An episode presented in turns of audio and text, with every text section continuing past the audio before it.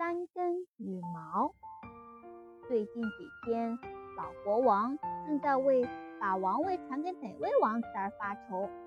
他一共有三个儿子，到底让谁来当新国王呢？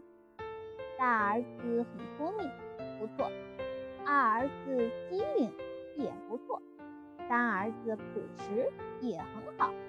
尽管大家都认为三儿子朴实的有点呆头呆脑，但是这也是做国王应该具备的品质啊。该怎么办呢？老国王想了很久，终于有了一个好主意。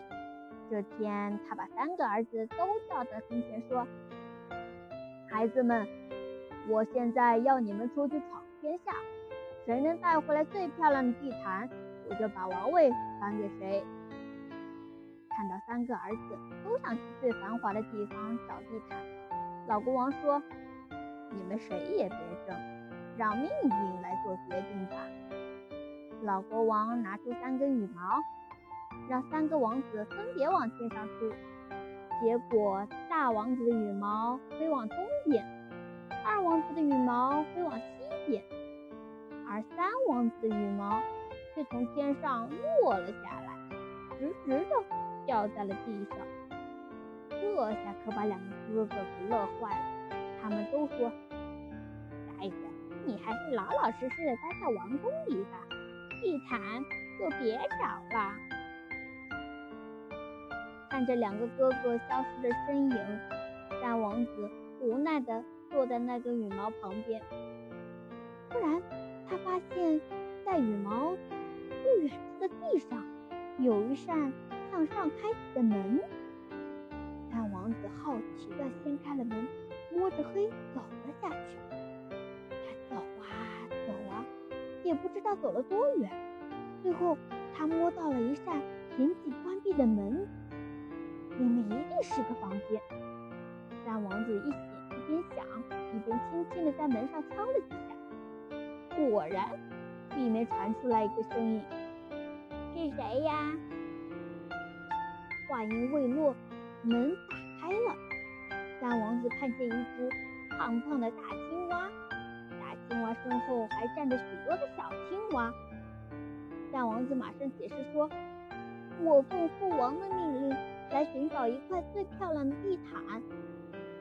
大青蛙听后，马上得意地说：“尊贵的客人，一到我们这儿来找地毯，就找对了，因为也只有我们这儿有最漂亮的地毯。”为了让来访的客人相信自己的话，大青蛙真的送给三王子一块非常漂亮的地毯。等三王子谢过大青蛙，拿着地毯回到王宫时，他的两个哥哥已经回到老国王身边了。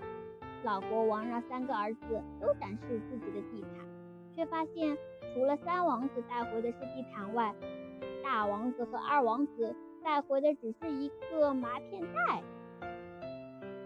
这是怎么回事呢？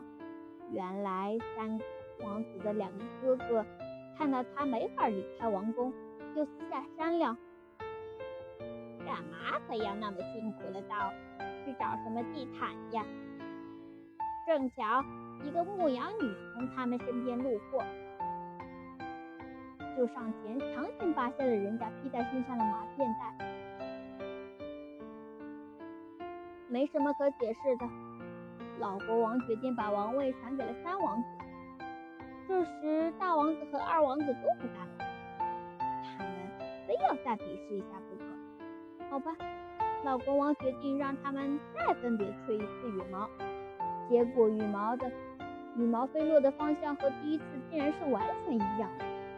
但这次他们要分别去找一枚名贵的戒指。大王子和三王子，大王子和二王子都走了，三王子又走进地角，他再次拜访了大青蛙，向他说明了原因。大青蛙说：“难道我的地毯没有帮你当上国王吗？好吧，我这里有世界上最名贵的戒指，我把它送给你吧。”三王子又得到了一枚非常珍贵的戒指，他很高兴。等三王子再次回到王宫时，看到两个哥哥又比自己早了一步。老国王对三个儿子，老国王对三儿子带回来的宝石戒指很满意，却对大王子和二王子带回来的东西皱起了眉头。他们带回来的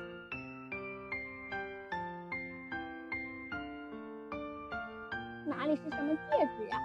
分明是车轱辘上的小圆环。原来大王子和二王子一起走出王宫，就看到路边停放了一辆破车。他们想，反正戒指是个圆圈，车轱辘上的圆圈也是圆圈，干脆就用这个当戒指得了。